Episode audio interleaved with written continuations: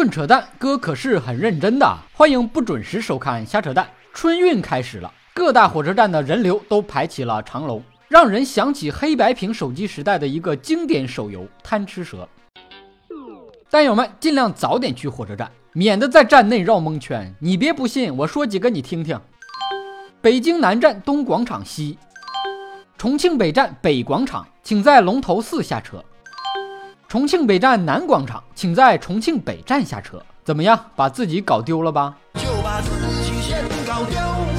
我最喜欢坐火车了，每次去火车站都有一种当明星的感觉，各种人潮朝你簇拥过来，有问你打不打车的，有问你住不住宿的，还有问你找不找小妹儿的。我着急呀，说还有十分钟就开车了，人家拉客的大妈说来得及。你这是瞧不起谁呢？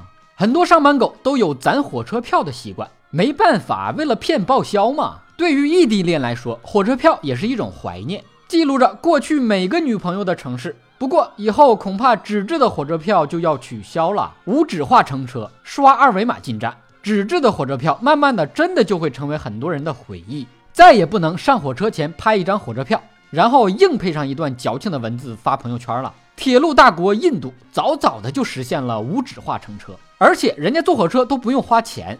有挂票，挂票的人比坐票都多，车外的人比车里都多。印度这几年也在一直努力的发展高铁，印度希望提高铁路运输水平的心情我可以理解，但是也请考虑一下自己的国情好不好？高铁那么快，扒火车的人挂在那儿，甩飞了怎么办？一趟高铁下来，衣服裤子全被风刮没了。印度高铁呀，你开慢一点，等一等挂在车外的低种姓人民。论修高铁，谁也比不上咱基建狂魔。都说蜀道难，难于上青天。自打我国穿山打洞，开通了一条穿越秦岭的高铁——西成高铁，从此天堑变通途，成都到西安只需四个小时。上午成都吃火锅，下午西安肉夹馍。西安人的通常下次西安人的火车，西安人不管到哪儿都不能不吃泡馍。而美国就比较冒进了，已经不屑于研究高铁。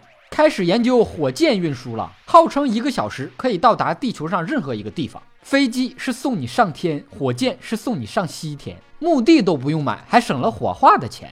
以上部分内容纯属瞎扯淡，好看的小哥哥小姐姐们，别忘了转发、评论、飞弹幕、双击关注、点个赞。以下内容可不是瞎扯淡。快过年了，你好意思回家空手啥也不拿吗？啥活不干，到点吃饭，你脸咋那么大呢？蛋哥连环发福利，在手机淘宝搜口令。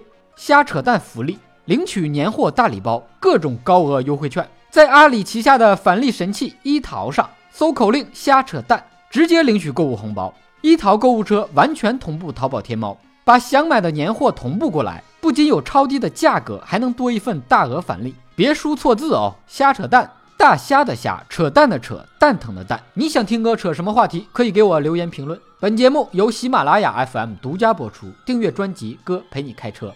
更多扯淡内容尽在微信公号“小东瞎扯淡”，咱们下期接着扯。